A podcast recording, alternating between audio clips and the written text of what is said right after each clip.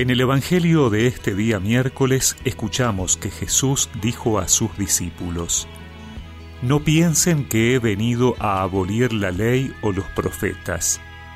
No he venido a abolirlos, sino a llevarlos a plenitud. Les aseguro que mientras duren el cielo y la tierra, no pasará ni la letra más pequeña o tilde de la ley hasta que todo llegue a su cumplimiento. A quien no cumpla uno de estos mandamientos más pequeños y así lo enseña a los demás, Dios lo considerará el menor en el reino de los cielos. En cambio, al que los cumpla y los enseñe, Él lo considerará grande en el reino de los cielos.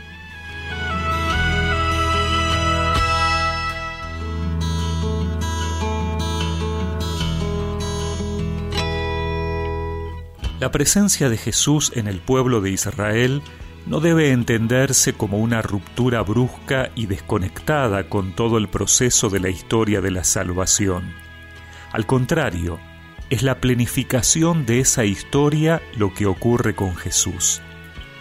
Esto no quita al actuar de Jesús lo novedoso, como tampoco debe absolutizarse la inmediata historia pasada, representada en la ley que se había convertido para el pueblo en el fin, olvidando a Dios. La ley es un medio para llegar a Dios, que es el fin. No puede el medio convertirse en fin. Eso había ocurrido en el pueblo de Israel y Jesús lo replantea.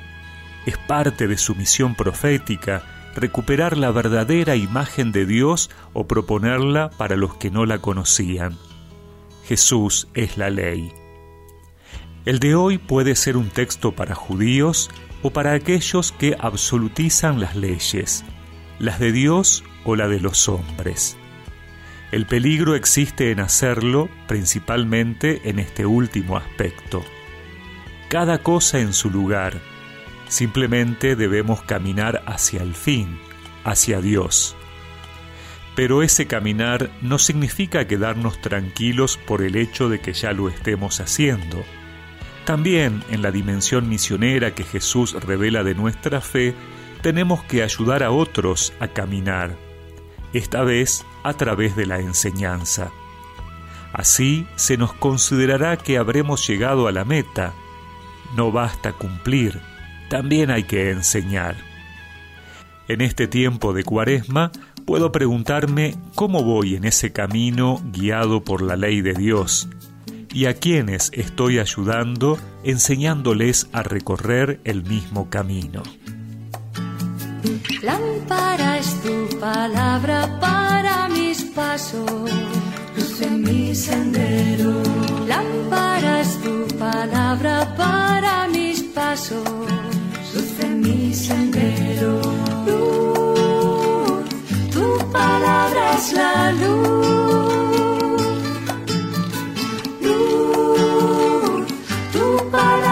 La luz. Yo guardaré tus justos mandamientos. Señor, dame vida según tu promesa.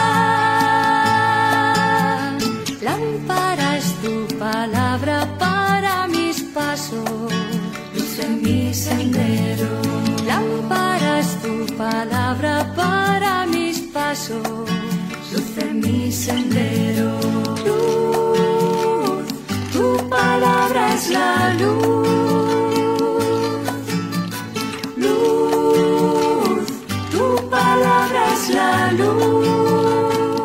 Y recemos juntos esta oración. Señor, que tus mandatos sean luz para mis pasos. Amén. Y que la bendición de Dios Todopoderoso, del Padre, del Hijo y del Espíritu Santo los acompañe siempre.